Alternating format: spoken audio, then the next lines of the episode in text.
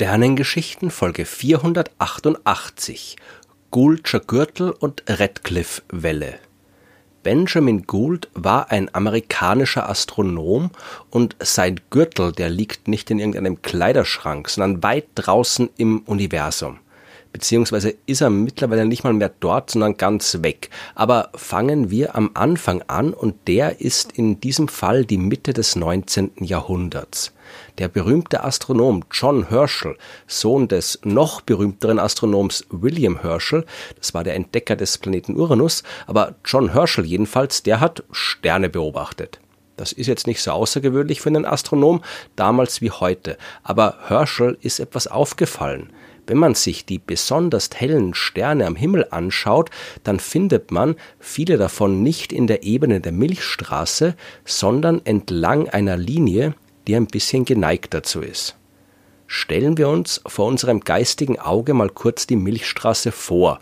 Da sehen wir eine große Scheibe voller Sterne. Die Sonne, die befindet sich in der Randregion dieser Scheibe. Wenn wir von dort aus nach oben und nach unten schauen, also über und unter die Scheibe, dann sehen wir da natürlich wenig Sterne. Die Scheibe der Milchstraße ist ja im Vergleich zu ihrer Ausdehnung nicht sehr dick.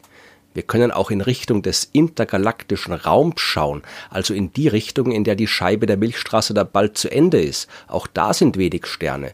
Nur wenn wir in Richtung Zentrum der Milchstraße schauen, da sehen wir jede Menge Sterne. Es ist ein bisschen so, als wenn man am Waldrand stehen würde. Der Blick in die eine Richtung zeigt uns ein paar Bäume, hinter denen wir vielleicht schon die Felder und Wiesen sehen können. Und wenn wir in die andere Richtung schauen, dann sehen wir so viele Bäume, dass man, wie im Sprichwort, den Wald vor lauter Bäumen nicht sehen kann. Und genau das ist auch der Grund, warum wir am Himmel die Milchstraße erkennen können.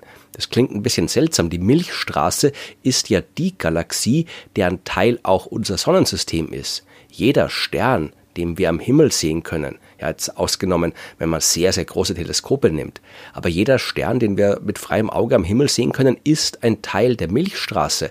Aber diese Sterne sind eben auch alle in unserer näheren Umgebung. Es sind die Sterne, die sich über uns, unter uns, vor uns und hinter uns befinden. In drei dieser Richtungen kommt hinter diesen Sternen nicht mehr viel, nur der leere intergalaktische Raum. Die vierte Richtung, die zeigt uns aber eben den Blick auf das Zentrum der Milchstraße und in dieser Richtung sehen wir im Hintergrund so viele Sterne, dass wir ohne optische Hilfsmittel gar nicht erkennen können, dass es sich um Sterne handelt. Wir sehen nur ein milchig weißes Band, das sich über den Himmel zieht und deswegen haben wir es ja auch Milchstraße genannt. Erst als man im 17. Jahrhundert die ersten Teleskope gehabt hat, konnte man erkennen, dass das alles Sterne sind. Das Band der Milchstraße markiert an unserem Himmel also die Ebene der Milchstraße und dort befinden sich die allermeisten Sterne unserer Galaxis und rein statistisch gesehen sollten in dieser Ebene natürlich auch die meisten hellen Sterne sein. Und jetzt zurück zu John Herschel, der festgestellt hat, dass viele helle Sterne eben gerade nicht in der Ebene der Milchstraße liegen. Was ist da los? Ein paar Jahre später, in den 1870er Jahren, hat der amerikanische Astronom Benjamin Gould die Sache genauer untersucht und ist dabei zu dem Schluss gekommen, dass die hellen Sterne in einer Art Ring um das Zentrum der Milchstraße angeordnet sein müssen, einem Ring, der ein bisschen gegenüber der Ebene der Milchstraße geneigt ist.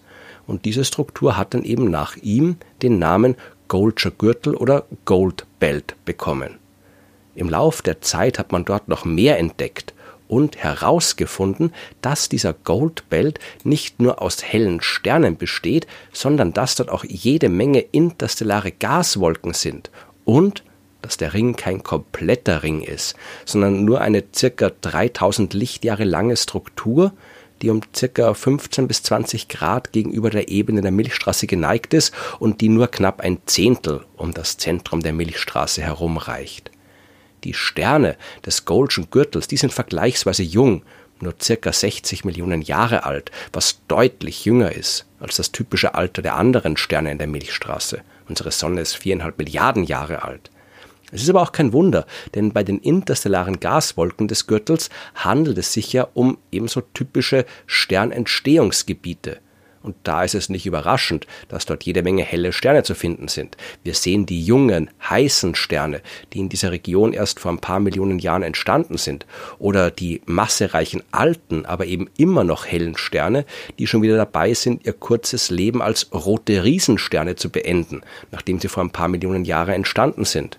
Antares gehört da zum Beispiel dazu, der hellste Stern im Sternbild Skorpion.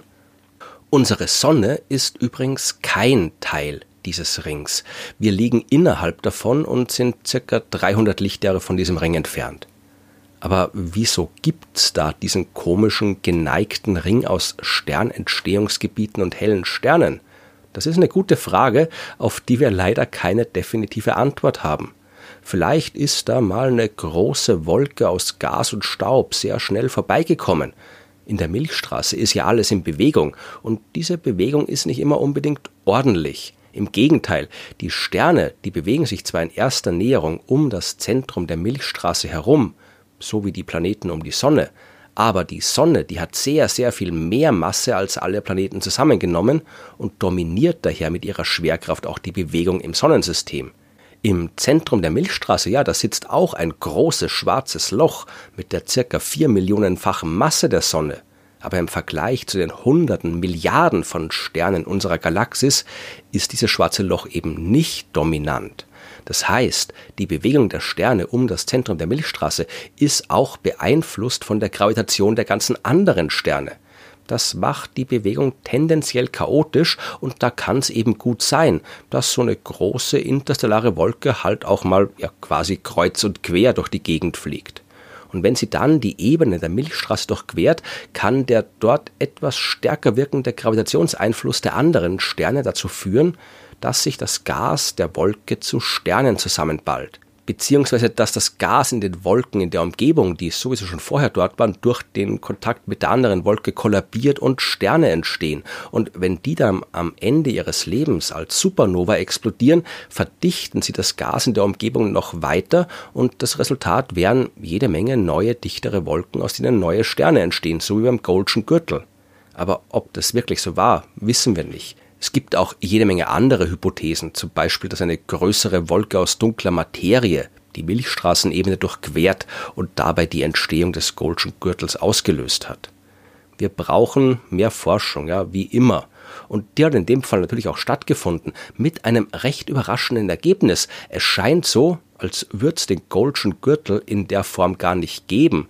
Stattdessen ist dort die Redcliffe-Welle, das Problem, das man ja immer hat, wenn man Strukturen im Kosmos verstehen will, ist die Entfernung.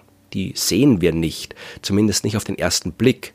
Wir können vergleichsweise leicht feststellen, ob da am Himmel was ist, zum Beispiel ein Stern oder eine Gaswolke und natürlich auch wo am Himmel, also in welcher Richtung sich das Ding befindet.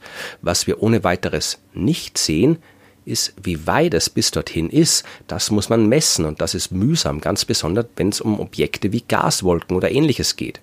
Zum Glück ist aber im Jahr 2013 das Weltraumteleskop Gaia ins All geschickt worden.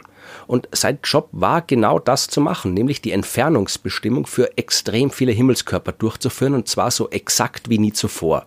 Am Ende waren es fast zwei Milliarden Objekte, die Gaia vermessen hat. Und mit den dabei gewonnenen Daten hat man dann auch den Goldschen Gürtel genauer anschauen können und seine räumliche Struktur sehr genau bestimmt. Und dabei hat man festgestellt, der Gürtel ist eigentlich viel mehr eine Welle.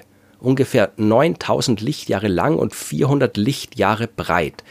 Eine Struktur aus Gas und Sternen, die sich 500 Lichtjahre über die Ebene der Milchstraße bzw. 500 Lichtjahre darunter erstreckt. So halt wie eine Welle eben dass wir bisher gedacht haben, einen Gürtel, so einen Ring, einen Teil von dem Ring zu sehen, das war ein Projektionseffekt die großen Sternentstehungsgebiete des Goldschen Gürtels, äh, der Orion-Molekularwolkenkomplex mit dem Orionnebel, die Perseus-Molekularwolke und so weiter, die sind alle Teil dieser Redcliffe-Welle, benannt übrigens nach dem Redcliffe Institute for Advanced Study in Cambridge, wo ein Großteil der Leute gearbeitet hat, die diese Entdeckung gemacht haben.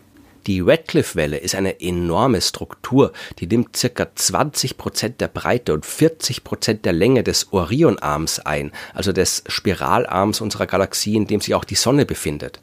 Im Lauf von Jahrmillionen schwingt diese Welle sogar hin und her um die Ebene der Milchstraße. Immer wieder kommt sie dabei auch in unsere kosmische Nachbarschaft, alle 13 Millionen Jahre circa. Das Rätsel der Entstehung ist aber durch diese Entdeckung eher größer geworden als kleiner. Im Gegensatz zum Goldschen Gürtel kann die viel größere Redcliffe-Welle eher nicht durch Supernova-Explosionen früherer Sterne entstanden sein. Wenn, dann muss irgendein Prozess dafür verantwortlich sein, der sich auf galaktischer Ebene abspielt gravitative Veränderungen, Schockfronten quasi, die einen ganzen Spiralarm durchqueren und dabei so enorme Strukturen erzeugen können. Aber was dafür sorgt, dass sich die Gravitationskräfte über so einen großen Bereich so ändern, das ist unbekannt. Es wird schon mit der Bewegung der Objekte in der Milchstraße zu tun haben, aber wie genau das passiert, das wissen wir noch nicht. Aber immerhin wissen wir, dass wir quasi auf einer galaktischen Welle reiten, und das ist ja auch ganz nett.